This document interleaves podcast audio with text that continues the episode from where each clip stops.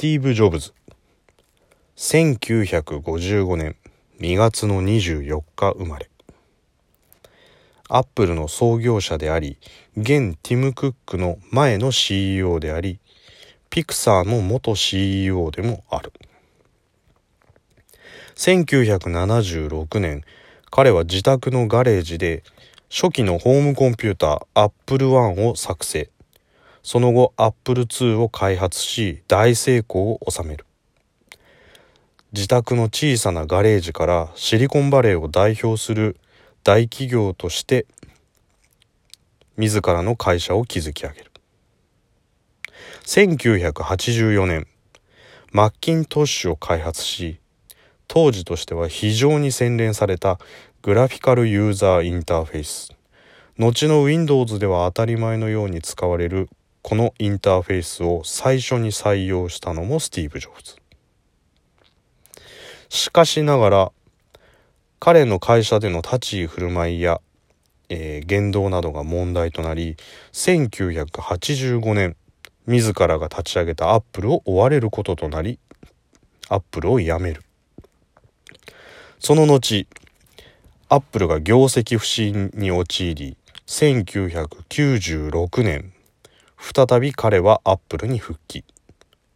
1997年には暫定の CEO となり翌年1998年には初代 iMac を開発。アップルの復活となる。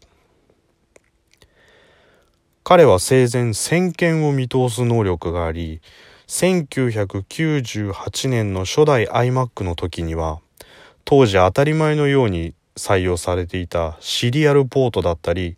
フロッピーディスクというシステムを一切廃止しました。理由はここから先このシステムは必要なくなる。彼の言ったことは現実となり今となってはフロッピーディスクもシリアルポートも使われることはほとんどありません。彼が開発した iPod 当時は MD が主流となり iPod 自体はあまり人気が出なかったものですが彼は開発当初から今後は曲を選んで持ち歩くのではなく全ての曲を持ち歩く生活が来る。と先見の明を発揮し今となってはそれが当たり前となっています。また彼は10年以上前から現状のクラウドのサービスを見据えて将来はネットワークで全てがつながり個人のパソコンという概念がなくなるだろうという話もしていました。そんな先見の明のあるスティーブ・ジョブズですがもう一つ優れた能力を発揮しているのがプレゼンテーション能力。本も発売されているぐらいですが彼のプレゼンは非常に素晴らしいものでシンプルかつメッセージ性が強く非常に人を引きつける能力があるプレゼンでした。1998年の iMac の誕生の時からずっと彼の新作の発表時のプレゼンというのは一つのエンターテインメントとなっており今となっては伝説となっているほどのプレゼンテーションです。そんな彼ですがプレゼンテーションにかけた時間というのは約5分間のプレゼンテーションの準備に数百時間かけていたそうです。また最終的なプレゼンのリハーサルというのは丸2日同じ流れで繰り返しやっていたと言われています。すなわち天才先見の明があった彼ですら繰り返し繰り返し練習を行わなければあれだけ人を引きつけるプレゼンができなかったということになると思います。そこで私慶太郎は毎回毎回このラジオトークを一発撮りしております。全く練習もリハーサルもしていないということになります要するに慶太郎は何が言いたいかと言いますと、なこさん、えー、番組名間違えてしまって本当に申し訳ございませんでした。はい。一発撮りだからさ、あの、分かってたんです。分かってたんです。はい。あのー、僕、脳みそで考えながら、どんどんどんどん口から放出するというタイプの話し方をしてるんで、あれ、今音が違ったっていう時ってあるんですよね。はい。で、まあ、過去の回も実はそういうのちょいちょいあるんですけど、あの、人の番組を無許可で出しておきながら、えー、なこちゃのちゃちゃちゃをなこちゃでちゃちゃちゃと言った瞬間に違和感があったんです、口の中に。ただそのままこう出し続けてしまい、あれ？と思ったんですけど、アップして、えー、再度聞いた瞬間に、えー、自分の中で、やっちまったっていうね。あの、人の番組の名前を間違えるというのは非常に失礼ということで、まあ、あの、この場を借りてお詫び申し上げます。申し訳ございませんでした。冒頭淡々と偉そうなことを話して何を言うのかと思いきや、